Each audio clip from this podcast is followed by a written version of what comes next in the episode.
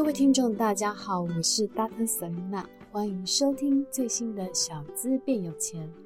这个节目是由 Dr. Selina 专为小资族量身规划的一个生活理财节目，希望大家能够从日常生活的议题当中轻松的学习投资理财，有机会改善经济，翻转人生。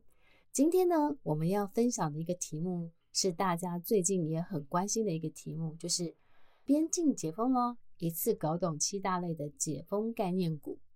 最近呢大特舍琳娜非常开心，我相信大家也非常非常开心，因为呢，等待了近三年呢，我们的防疫指挥官呢，终于在近期宣布呢，从十月十三号开始呢，台湾的边境将开始正式的。呃，逐逐一的去做解封这样子，那呢，对于喜欢旅行的人，闷在台湾很久的人呢，这应该是一个非常非常振奋的一个消息。所以，Dr. Selena 最近都很认真研究，就是机票啊、行程啊，然后跟朋友在讨论说，哦，我们接下来要去哪里玩呢？像 Dr. Selena 最近就在想说，嗯，是不是要来去，比如说是杜拜呀，呃，或是说去日本啊，然后甚至说，诶，去纽西兰、加拿大。其实都是 Dr. Selena 在研究的。那大家会想要去哪里玩呢？我相信大部分人应该都想要去日本。其实我们今天其实就是要来跟大家讲，就是边境解封呢，除了你可以去玩之外，其实你应该还要学习的就是解封概念股，然后还有就是解封概念股的一个投资的一个策略这样子。嗯，我们今天会分成四个部分来讨论。第一个部分，我们会来跟大家报告一下各国的一个解封的相关的一个进度。然后另外一个部分，我们要来跟大家分享的是，那解封概念股有哪些？然后第三个部分是，那解封股概念股的投资策略。第四个部分呢，我们也给大家参考一下，就是说，呃，美股当中的解封概念股有哪些？这样子，让大家呢，透过解封的这个议题呢，也让大家可以学习到这样子。那未来的世界不知道会变成怎么样，但是我觉得每一经过一件事情，你就是一种学习，然后 learning。然后 improve next time，我觉得这是一个非常好的一个概念。那我们来看一下哈，其实呢，目前呢，其实各国已经陆续开放了国境。然后第一个是先前防疫严格的香港，它其实从九月二十六号起，海外陆客检疫要求也改成零加三，然后并且呢，不用再入住隔离酒店。而呢，南韩目前入境皆免隔离、免签证，这个措施也延长到十月三十一号。那台湾人爱去的日本呢，近期也宣布从十月十一号开始呢，开放外国旅客自由行，并且恢复免签证的一个措施，并废除每日入境人数上限五万人的一个政策。然后根据呢相关媒体报道，澳门呢也预计要恢复发放电子签证，并且最快在十月下旬就会向中国旅行团开放。在此利多的消息之下，之激励下呢，美国拉斯维加斯的金沙集团跟永利度假村短线飙涨超过百分之十。那当然，台湾从十月十三号也开始入境免除居家检测，需七天自主防疫，两天内家用抗原快筛剂结果呃阴性就可以外出，并全面恢复免签证大预机制。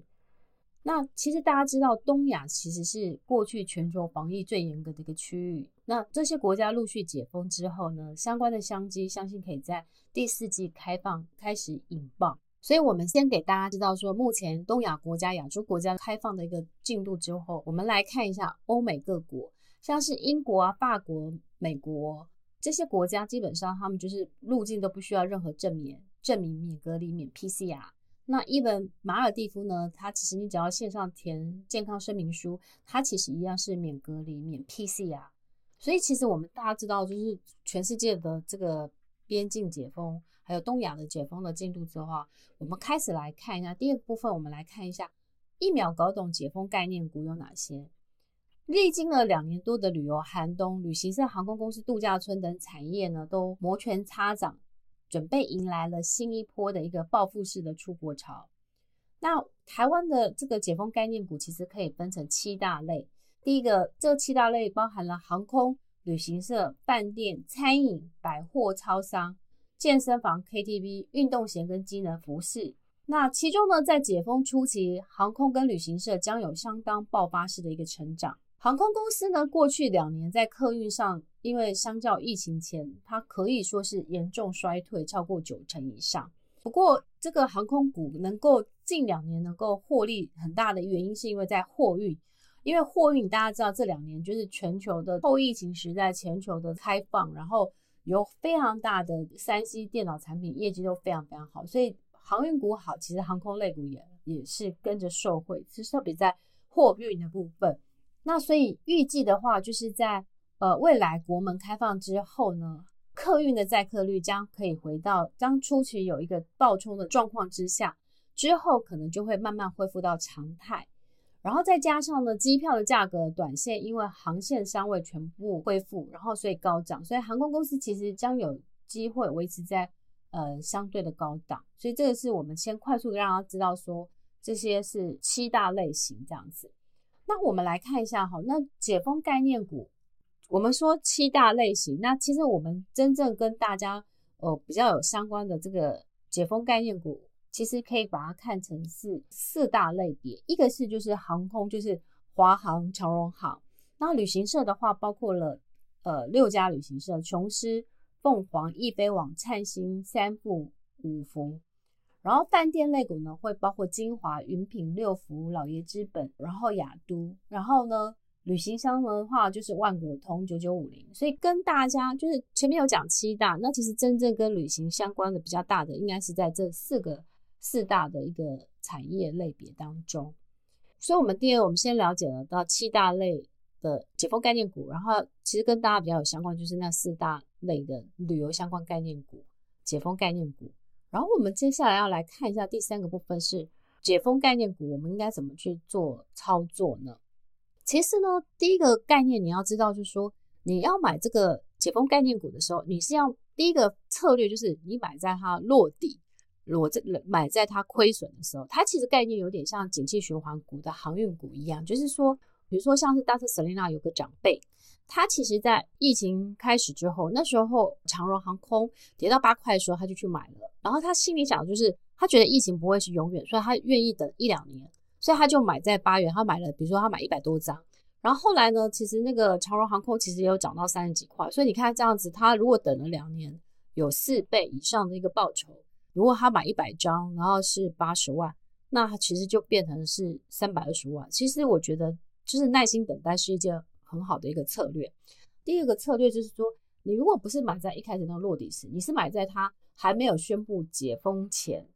那你有机会就是享受到正式解封，就是你解封前这个讯息还没有公布之前，你先卡位，等到一公布的时候，那就是最大最高的高点，你就是在宣布开放的时候那几天你就把它卖掉，那你也可以赚一小波。所以你要么就是耐心等待买在它落底的时候，要么就是呃提早在解封讯息公布之前你先卡位，但是买在正式公布的时候你就把它卖掉，那这也是一个。就是策略。那因为呢，其实观光股呢，今年呢，其实受到解封概念股的一个激励，因为股价就会已经过相当程度的反应了。你要知道，股价反映未来，所以多数甚至超过疫情前的表现。哈，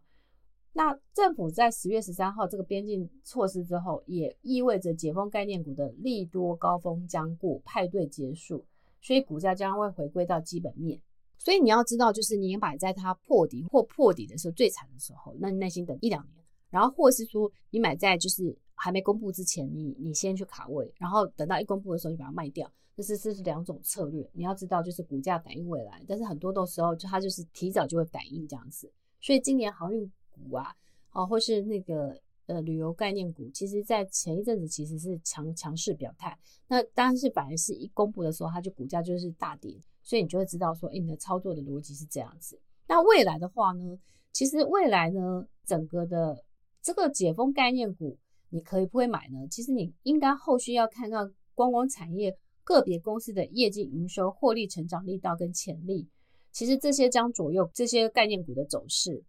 那特别是航空类股的话，你其实是要还要注意的是有国际油价的一个走势。那因为你知道这个航空类股。有用很多，你这国际油价越便宜，就等于它成本越少，它获利的空间就会越好，这样子。所以航空类股其实除了它的业绩表现之外，另外一个就是国际油价的一个走势，其实是你要去注意的。那我们再给大家一个概念哈，就是说，嗯，解封概念股的话，我们先帮大家也快速的去扫描一下，就是它今年的一个业绩成长的一个表现。我们呢筛选的方式是筛选，就是